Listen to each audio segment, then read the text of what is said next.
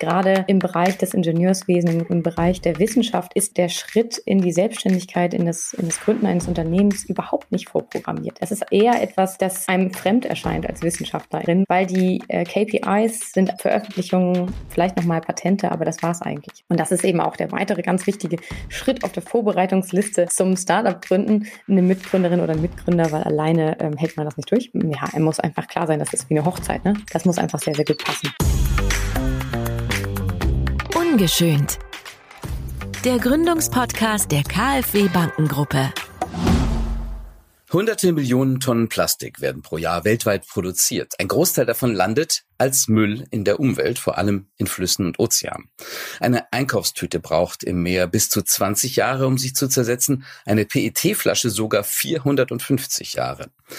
Was wäre, wenn diese Materialien künftig aus Pflanzenresten hergestellt werden, die sich binnen Wochen komplett natürlich zersetzen?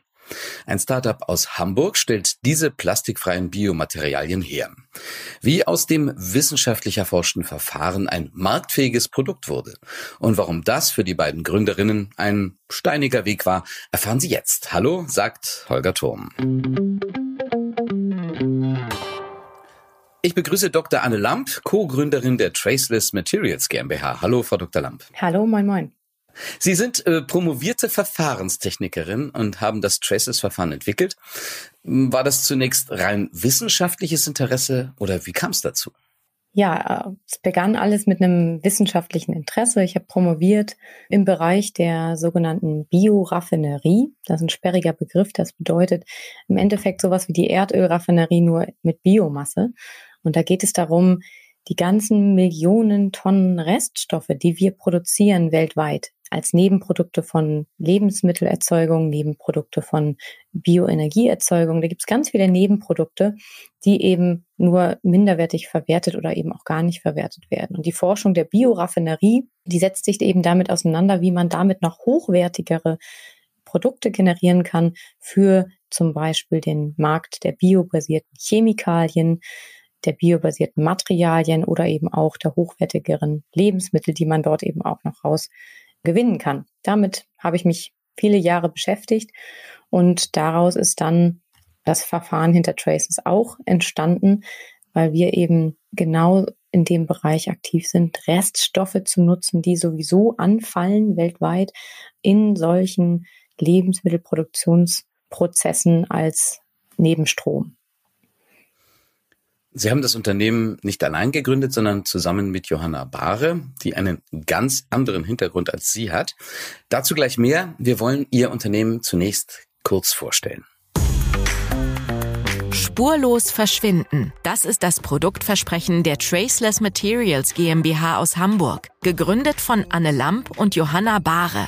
Die beiden Frauen haben sich zum Ziel gesetzt, umweltschädliches Plastik durch eine neue Generation nachhaltiger, plastik- und giftstofffreier Biomaterialien auf Pflanzenbasis zu ersetzen. Anders als herkömmliche Kunststoffe kommen die natürlichen Biopolymere, die aus Pflanzenresten der Agrarindustrie hergestellt werden, ganz ohne toxische Zusatzstoffe aus und werden von Mikroorganismen in der Natur binnen weniger Wochen vollkommen zersetzt. So werden die aus dem Traceless-Granulat hergestellten Produkte dem natürlichen Kreislauf wieder zugeführt. Klimafreundlich, ressourcenschonend und frei von fossilen Energieträgern. Entwickelt hat das Traceless-Verfahren Dr. Anne Lamp. Doch wie man ein Unternehmen gründet und ein wissenschaftliches Projekt in ein kommerzielles Produkt verwandelt, das war für die Verfahrenstechnikerin zunächst Neuland.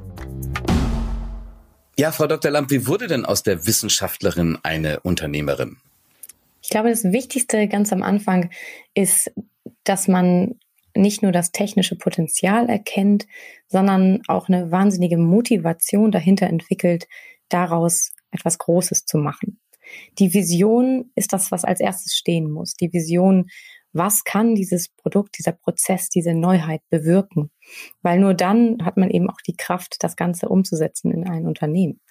Und diese Vision dahinter, was kann das bewirken, dieses neuartige Verfahren, dieses neuartige Material, das ähm, in meinem Fall da lag das Fundament noch ganz woanders und zwar ähm, in einem Ehrenamt, was ich nebenbei noch gemacht hatte und zwar im Bereich der, der Cradle-to-Cradle NGO. Das heißt, das ist ein Verfahren, Produkte so zu gestalten, dass sie wirklich kreislauffähig sind. Das war so die Motivation, die mich sowieso schon antrieb, mein ganzes Verfahrenstechnikerinnen-Dasein, Leben.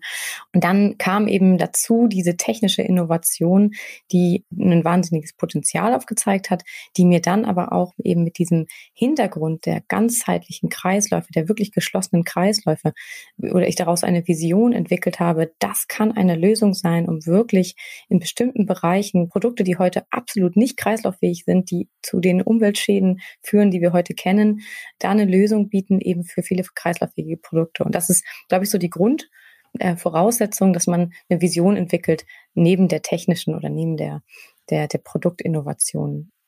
Ging das dann sofort los oder haben Sie noch Hilfe gebraucht, aus Ihrem Verfahren ein Produkt zu machen und ein Unternehmen zu gründen?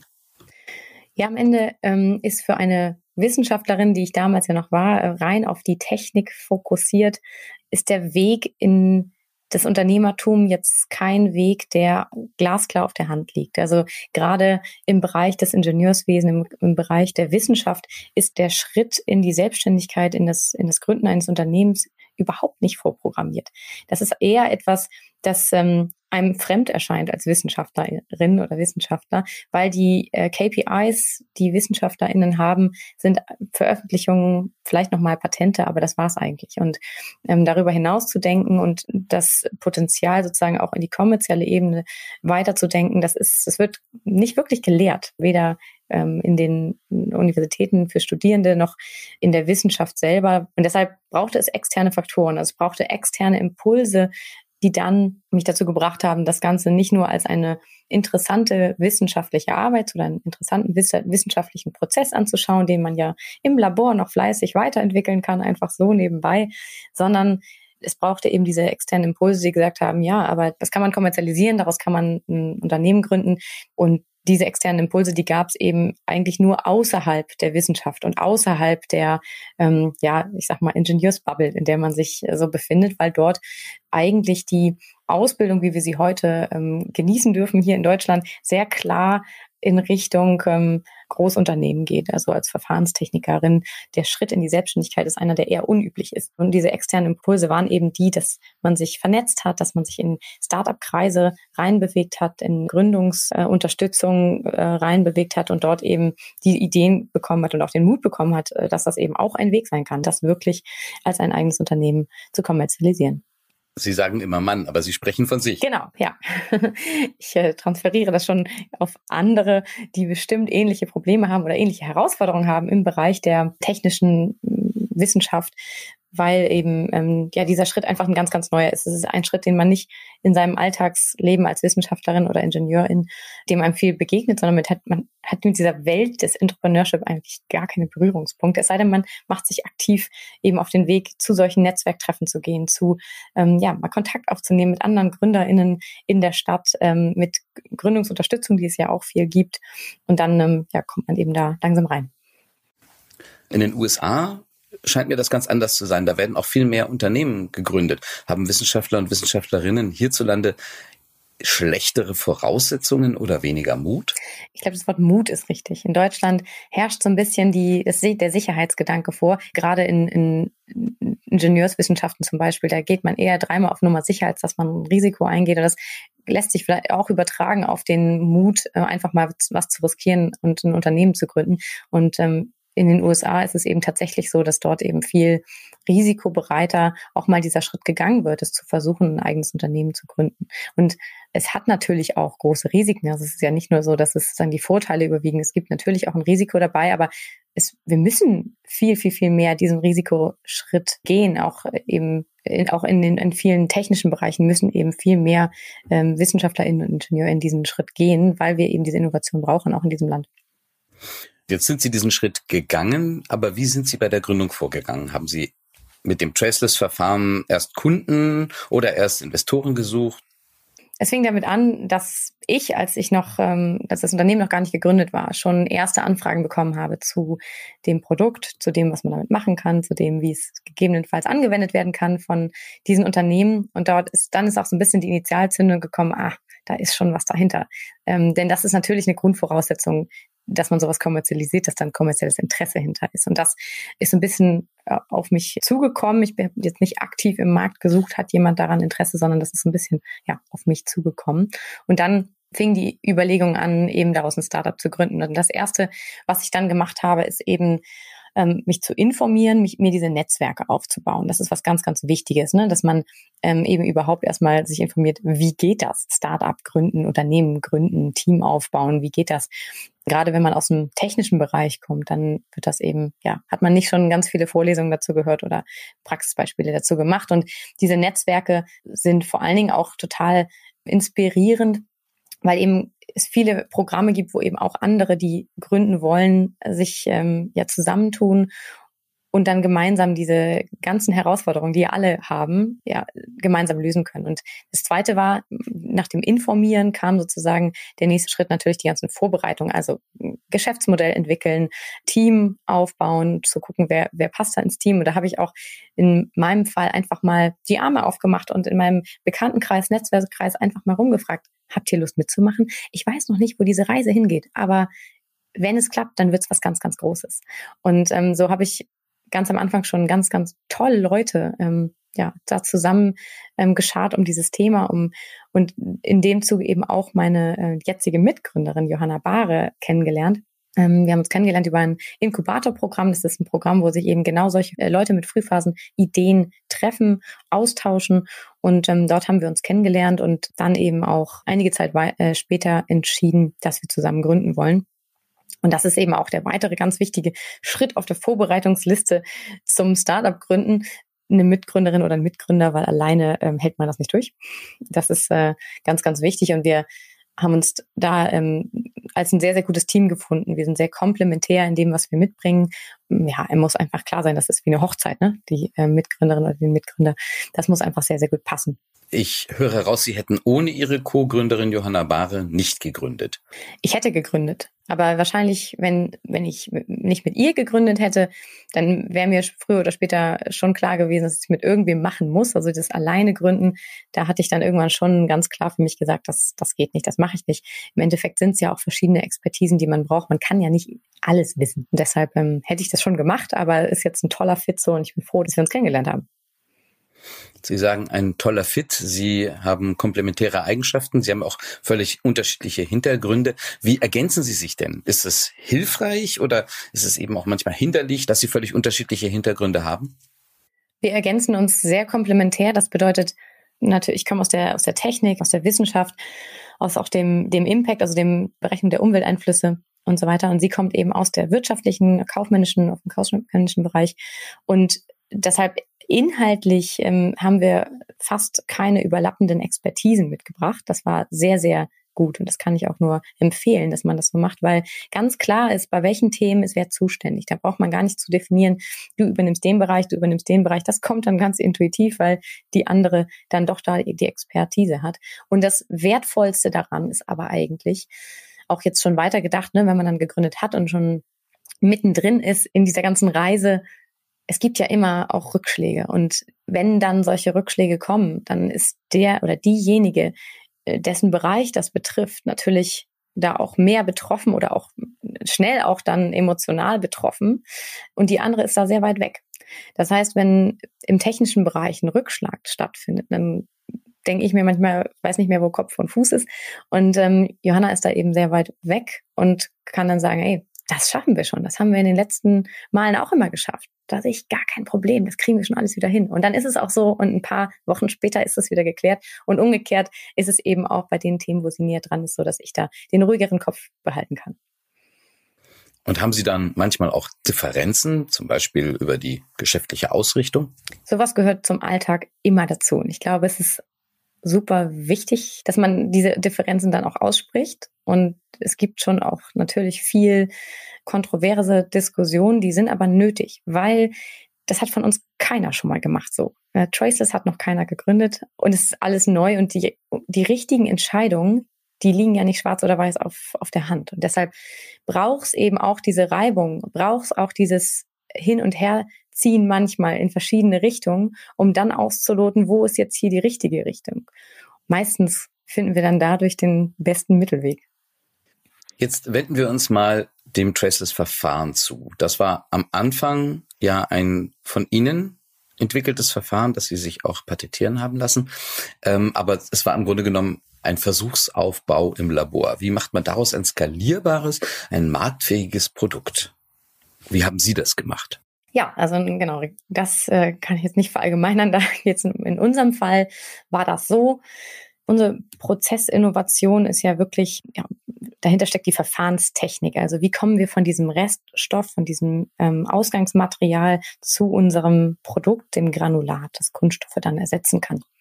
Und das Verfahren, das ent wurde entwickelt in unserem Fall im Labormaßstab in ganz klein. Und wenn Dinge im Labor funktionieren, dann heißt es eben noch gar nicht, dass sie dann auch in, in groß funktionieren. Und das erste ist natürlich dann zu gucken, was ist die technische hm, Skalierbarkeit? Also ist das skalierbar auf technischer Ebene? Das heißt, man guckt sich an, welche Apparate muss man da eigentlich nutzen, wenn man, so kann man sich vorstellen, wie wenn man Kuchen backt, ne? in, in kleinen geht das gut im Mixer und mit einer Kuchenform. Aber wenn man jetzt mal 500 Kilo Kuchen herstellen möchte, dann ist es halt nicht so klug, da 500 Öfen nebeneinander zu stellen, sondern vielleicht braucht man dann eine andere Art von Ofen und vielleicht auch eine andere Art von Mixer. Das sind so die ersten Dinge, die man testet und die werden eben auch viel im, im Labormaßstab gemacht. Das zweite und wichtigere fast noch ist aber dann zu gucken, wie das Ganze äh, sich rentiert und wie, wie teuer das Ganze wird, wenn es dann eben skaliert wird. Eben, das ist eine Voraussetzung für jede Skalierung von einem technischen Verfahren, die sogenannte technoökonomische Analyse. Also man guckt sich an, wenn das Ganze dann hochskaliert ist auf verschiedene Maßstäbe, ne, also in bestimmten, bestimmten Mengen hochskaliert ist, wie teuer wird das?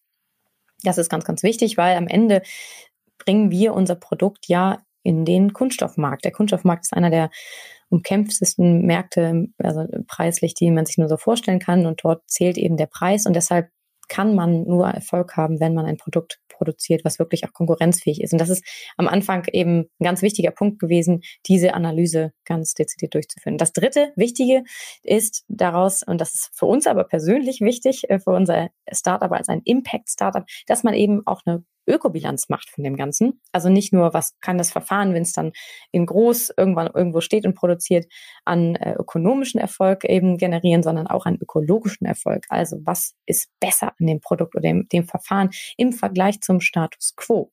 Und das äh, würde ich auch jedem empfehlen, weil am Ende, gerade wenn wir in diesen Zeiten äh, neue Produkte oder neue Prozesse auf den Markt bringen, in Form von Startups gründen, groß machen, skalieren, dann müssen das Produkte und Prozesse sein, die signifikant besser sind als der Status quo. Gehen wir nochmal ganz kurz an dieser Stelle auf die Ökobilanzierung ein. Sie haben die selber gemacht. Warum? Die ganz erste Version der Ökobilanz, die habe ich selber berechnet. Das war natürlich noch keine sehr detaillierte Ökobilanz. Ich selber habe am Umweltinstitut promoviert und sehr viel mich mit Ökobilanzen beschäftigt gehabt. Das kann natürlich jetzt nicht jeder, der ähm, im, der ein Startup gründet, das ist völlig klar. Aber eine vollständige Ökobilanz kostet eben auch ganz schön viel Geld. Das heißt, das ist auch natürlich schwierig dann schon von ganz an, von Anfang an. Man kennt ja auch teilweise seine konkreten Massenbilanzen noch nicht so ganz, eine richtige Ökobilanz zu machen. Da gibt es aber auch viele Förderungen. Da muss man sich dann mal ähm, informieren, dass man solche Berechnungen dann zumindest gefördert bekommt, wenn man sie von extern macht. Ja, Plastik ist ja das große Problem unserer Zeit. Eigentlich müsste der Markt Ihnen doch dieses Produkt aus den Händen reißen. Also welche Erfahrungen haben Sie anfangs gemacht? Das war auch so. Das wollten die gerne, die Kunden. Also der Markt ist in dem Fall vor allen Dingen sind das die Marken, also die Eigenmarken, die Händler, die eben Kunststoffprodukte in Form von Verpackung oder Einweg, äh, Plastik oder ähm, Papierbeschichtung auf den Markt bringen. Und die wollen natürlich weg vom Plastik, weil ihre KundInnen, die KonsumentInnen, die wollen das nicht mehr kaufen. Und ähm, wir kennen das, glaube ich, alle. Ne? Also die Müllberge, die wir zu Hause in die Tonne schmeißen nach dem Einkauf, sind einfach gigantisch. Und deshalb ähm, wurden wir überrannt mit oder werden wir auch immer noch überrannt mit Anfragen. Nun ist es aber so, wir haben eben schon über die Skalierung gesprochen, also über die ähm, Vergrößerung der Produktionskapazitäten. Als wir gegründet hatten, war das Verfahren immer noch im Labormaßstab. Das bedeutet, wir konnten ein paar Kilo herstellen. Das war schon viel, aber mehr auch nicht. Und das bringt natürlich den Kunden gar nichts. Und momentan können wir den, den Kunden noch nicht in Großmengen beliefern. Und deshalb war auch ganz klar, okay, die Nachfrage ist da. Jetzt müssen wir liefern. Wie können wir liefern? Wir müssen eben ganz schnell groß werden. Wir müssen die Produktionskapazitäten ganz schnell erhöhen. Und deshalb haben wir auch als erstes ähm, eben sehr, sehr schnell gesagt, wir bauen selber Anlagen. Das ist für ein Startup ein recht ungewöhnlicher Weg, weil selbst Anlagen zu bauen bedeutet, du brauchst natürlich sehr viel Expertise in-house, um solche Anlagen zu planen, zu bauen, zu betreiben. Bist du am Ende auch noch Produzent und betreibst Anlagen. Das ist halt eine, ja, ein weiterer ähm, Geschäftsbereich, den man dann hat im Vergleich zu anderen Startups. Aber das war der schnellste Weg, um die Produktionskapazitäten zu erhöhen. Und das machen wir jetzt weiter ähm, in der nächstgrößeren Anlage. Eine erste Anlage steht und produziert jetzt seit einem Jahr. Und das machen wir jetzt weiter. Äh, planen sozusagen jetzt die nächste Ausbaustufe, die ähm, dann in an ein bis zwei Jahren eben live gehen soll, um dann wirklich Mengen zu produzieren, die dann auch Kunden wirklich in signifikanten Mengen beliefern. Aber so, es braucht diesen Weg der technischen Skalierung, weil auch wenn wir zum Kuchenbeispiel zurückgehen, wenn man sich jetzt von heute auf morgen außer ähm, ein Kilo Kuchen bis hin zu 20 Tonnen Kuchen ähm, das skalieren würde, das würde man sich auch nicht in einem Schritt trauen. Da braucht man ein paar Zwischenschritte und ein paar Tests, die man vorher macht, bevor man so viel Geld auf den Tisch legt, um so eine Riesenanlage mit 500 Backöfen zum Beispiel zu kaufen. Bei dem Versuch, das Traceless-Verfahren jetzt auf marktfähige Produkte zu übertragen und zu skalieren, gab es da auch Rückschläge? Oder wussten Sie von Anfang an, wir gehen in die Richtung? Mussten Sie vielleicht noch einmal den Weg komplett ändern und von vorn anfangen? Auf jeden Fall. Äh, wir haben angefangen mit einem Verfahren, das eben in einer bestimmten Weise aussah und ähm, haben natürlich äh, in der Arbeit der Skalierung ähm, jeden Tag Rückschläge. Also man testet dann, man hat irgendwie noch ein Problem oder man merkt, hier ist noch was nicht ganz, funktioniert was noch nicht. Und dann macht man sich einen Plan mit zehn Maßnahmen, die man testen will, ähm, die vielleicht das Problem heben könnten.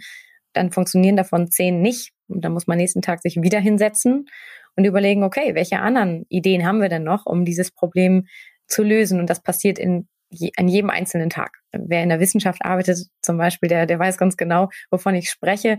Am Ende besteht die Arbeit eigentlich aus Rückschlägen, um daraus dann irgendwann einen sehr massiven Fortschritt zu generieren. Und wir haben auch am Anfang noch gar nicht gewusst, wo liegen denn die ganzen Lösungen. Das heißt, wir haben dieses Unternehmen gegründet, wo noch viele auch technische Fragen offen waren. Das muss man. Da muss man den Mut haben, den Wissenschaftlerkopf kurz abzuschalten und sich zu trauen, auch wenn noch nicht alles hundertprozentig klar ist, diesen Weg zu starten, weil das ist ja ein Henne-Ei-Problem. Wenn man ihn nicht startet, dann wird man diese Probleme auch nie lösen können, weil man nicht die Mittel hat und weil man nicht das Team hat und so weiter.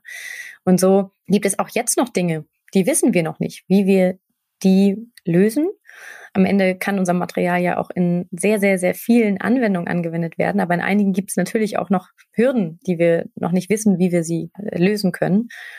Aber ich glaube, das Wichtigste dabei ist der, der Glaube daran, dass es klappen wird. In irgendeiner Weise.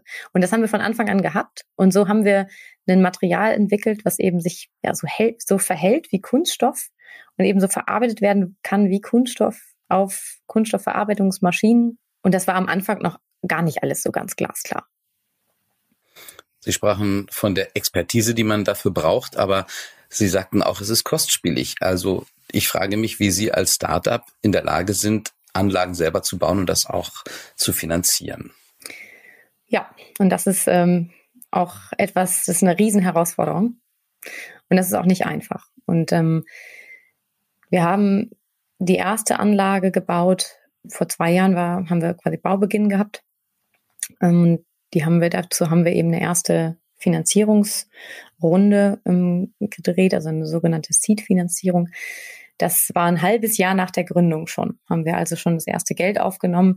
Und andere Startups in dieser Phase, die nehmen Geld auf, um erstmal auch das Team zu erweitern, um mit dem Geld vor allen Dingen das Know-how der Firma zu erhöhen und ähm, nicht das sofort in Stahl und Beton zu stecken. Und wir haben einen Großteil dieses Geldes, was wir aufgenommen haben, direkt in Stahl und Beton gesteckt. Und das ist sehr ungewöhnlich, weil wir natürlich dadurch ähm, nicht mehr so viel Geld wie andere übrig hatten für das Team und für den Know-how-Aufbau.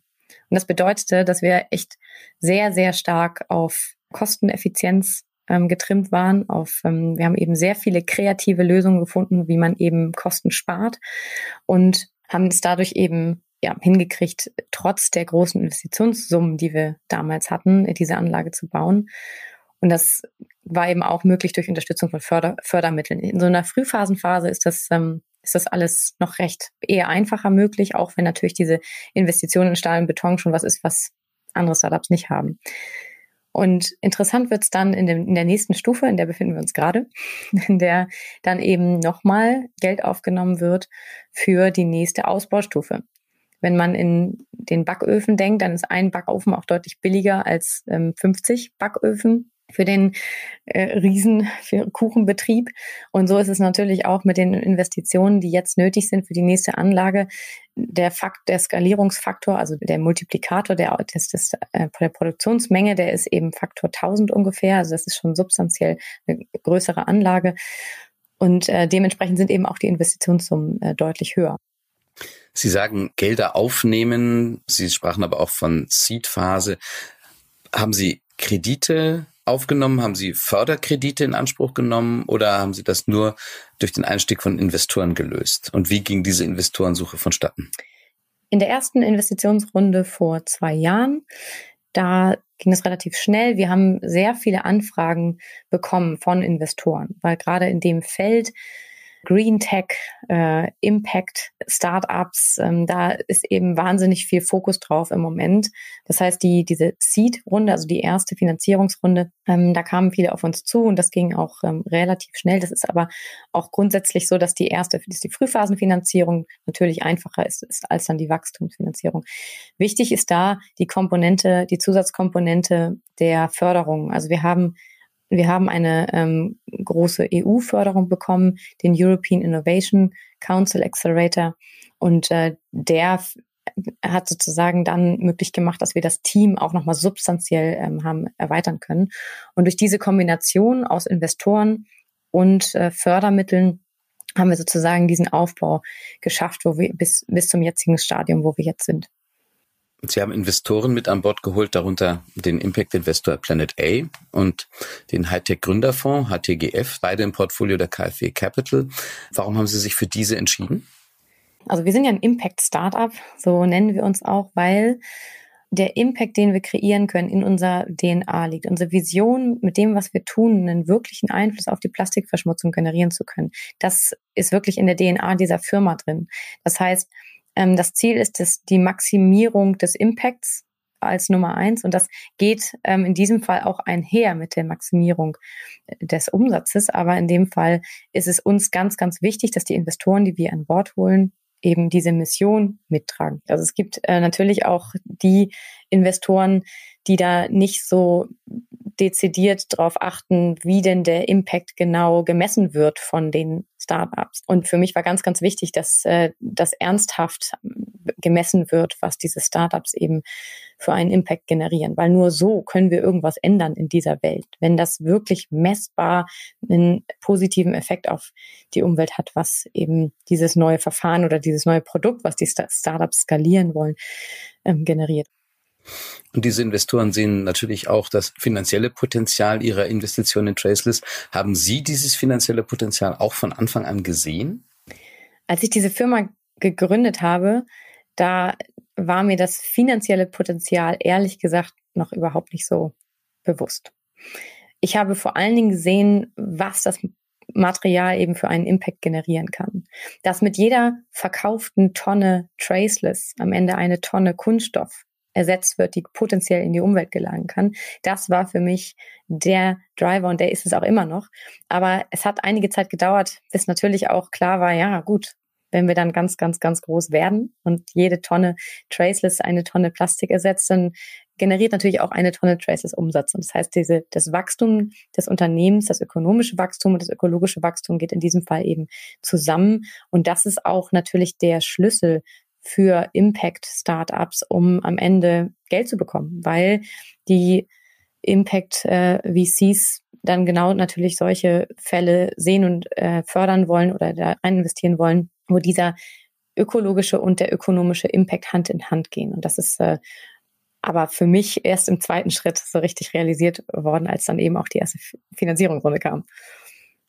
Welchen Tipp können Sie denn anderen äh, geben, die grün gründen möchten? Was sollten diese von Anfang an beachten?